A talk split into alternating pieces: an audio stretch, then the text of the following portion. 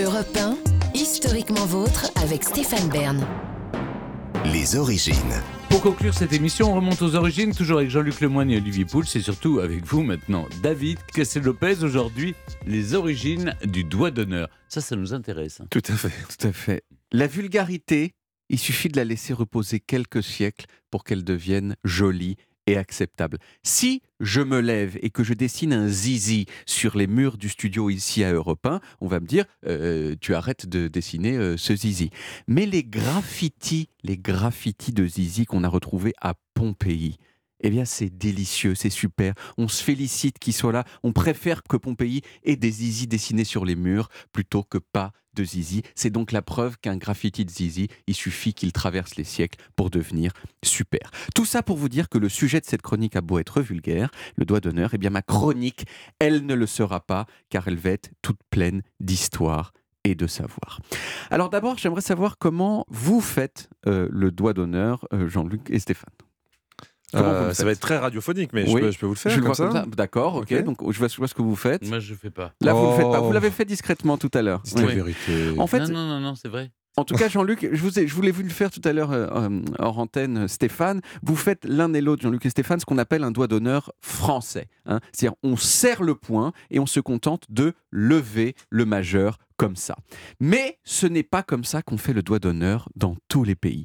Quand j'étais petit, par exemple, mon père m'a appris une autre forme de doigt d'honneur qui se fait d'une façon légèrement plus complexe. J'explique la technique et j'attends de nos auditeurs qu'ils suivent ce tuto à la lettre. Ça se fait en deux temps. D'abord, il faut étendre les doigts de vos mains, un peu comme si vous faisiez un salut nazi, voyez, mais juste la partie main du salut nazi, pas la partie bras, sinon ça fait un vrai salut nazi. C'est très étrange que Stéphane ne veut pas faire le doigt d'honneur, mais le salut nazi, ça le dérange pas du tout. Oui, Non. mais c'est pas c'est pas un vrai salut Non, nazi. C'est juste c'est la partie main parce que vous savez qu'on n'a plus le droit de faire un salut nazi euh, à cause du wokisme. Donc vous mettez vous- Pas seulement. donc vous mettez la main comme ça et là vous euh, vous laissez votre majeur tendu et vous courbez l'index et l'annulaire de cette façon. Vous n'arrivez pas à le faire, vous n'avez pas le savoir-faire nécessaire. Vous pouvez vous aider de votre autre main peut-être, voyez Mais pourquoi ça se lève pas quand on. C'est compliqué. C'est compliqué, mais si vous y arrivez, vous obtenez ainsi le doigt d'honneur portugais qu'on appelle dans la langue de Camões et de Cristiano Ronaldo un caralhete. Caralhete, mot qu'on peut traduire grossièrement en français par bitounette. Voilà. Ça, euh, vous voyez, c'est pour la partie, si vous voulez, anthropologique de mon exposé. Il y a différents types de euh, doigts d'honneur. Mon père faisait aussi un truc qu'il app- qu'il appelait le manguito de double caralhete, où il le faisait à chaque main et il faisait un truc comme ça. Mon père, euh, bah, paix à son âme, n'était pas quelqu'un de toujours très euh, raffiné. Bon, maintenant, je vais commencer la partie historique de cette chronique. Il y a d'abord une histoire que vous connaissez peut-être tous et qui dit que le doigt d'honneur est né lors de la bataille d'Azincourt, dans le nord de la France, qui opposait les Anglais et les Français. Les Anglais, c'était des super archers, donc quand les Français en capturaient un, ils lui coupaient le majeur, essentiel au fait de bien tirer à l'arc. Et donc, les Anglais, comme un geste de défi aux Français à Azincourt, il, il leur aurait montré le majeur pour leur dire Nous sommes intacts pour vous tirer dessus. Cette histoire est cool, mais cette histoire est fausse à 100%. Je ne l'ai donc racontée que parce qu'elle est un petit peu sympa, même si elle est fausse. Non, en réalité, c'est difficile de savoir exactement qui est la première personne qui a fait un doigt d'honneur. Ce qu'on sait, c'est qu'il y avait déjà des doigts d'honneur dans l'Antiquité avec l'idée bien sûr déjà présente à l'époque de la bitounette. Là, le majeur figure le zizi de la personne qui fait le doigt d'honneur, qu'elle est d'ailleurs ou pas euh, un zizi, et les doigts repliés de chaque côté, euh, à la française ou à la portugaise, eh bien, ce- sont bien sûr les testicules. Les Grecs de l'Antiquité, ils appelaient ça le catapigone, qu'on peut traduire vaguement par dans les fesses, dans les fesses, et qui veut donc dire je te mets ce que je pense là où je pense, non pas de façon tendre, mais de façon agressive. À Rome, ensuite, c'était utilisé aussi comme un, geste pour éloigner le mauvais œil, l'idée sous-jacente étant cher mauvais œil, par ce geste représentant mon propre, mon propre pénis, pardon, je te montre que je n'ai pas peur de toi.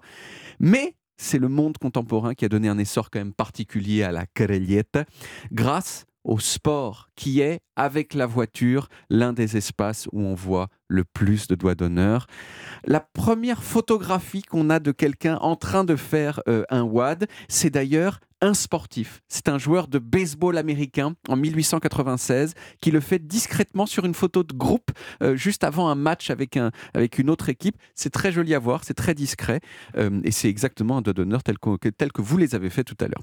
Alors au début de cette chronique, je vous ai parlé de la différence subtile entre le doigt d'honneur français et la cadillette portugaise, mais il y a plein d'autres gestes dans le monde qui veulent dire exactement la même chose. Il y a la figue en Turquie, par exemple, qui consiste à fermer son poing en mettant le pouce entre l'index et le majeur, comme on fait en France pour euh, faire semblant qu'on a volé le nez d'un enfant. Voyez Euh, il y a le pouce levé, qui chez nous veut dire super, mais qui en Afghanistan veut dire, encore une fois, je mets mon machin dans ton truc. Mm. Et puis enfin, il y a le... C'est sûr que t'as pas envie d'aller en Afghanistan pour lever le poing. hein. Voilà, c'est pas tout à fait ça. Et, enfin, il y a le cercle avec le pouce et l'index qui chez nous veut dire parfait, mais qui au Brésil veut dire encore une fois va te faire, va bien te faire, etc. Voilà ce que je pouvais dire aujourd'hui sur le doigt d'honneur. Vous avez vu très peu de vulgarité dans cette chronique. Très très Oui. peu. Aucune, aucune. Aucune. Aucune. Voilà. Merci David. Je vous en prie. On retrouve les origines en podcast sur toutes les applis audio et en vidéo sur YouTube Dailymotion et sur le site europe1.fr. Historiquement vôtre, c'est terminé pour aujourd'hui, mais on revient demain dès 16h avec toute l'équipe et surtout avec de nouveaux personnages qui fanfaronnent avec les fantômes. Les sœurs Léa, Margaret et Kate Fox et leur rôle majeur dans la naissance du spiritisme moderne, le couple d'experts du paranormal Ed et Lauren Warren, et vous Jean-Luc, vous nous raconterez un médium devenu une véritable star aux États-Unis. Oui, il s'appelle Taylor Henry. C'est- une vraie, vraie star. Il a eu des shows à la télé. Il parle avec des fantômes. Il en fait des spectacles. Vous allez voir. En tout cas, c'est ce qu'il dit. Hein. Je vous raconte tout ça demain. Oh, j'ai hâte, j'ai un peu peur hein, aussi. À demain les amis Retrouvez Historiquement Vôtre tous les jours de 16h à 18h sur Europe 1 et en podcast sur europe1.fr.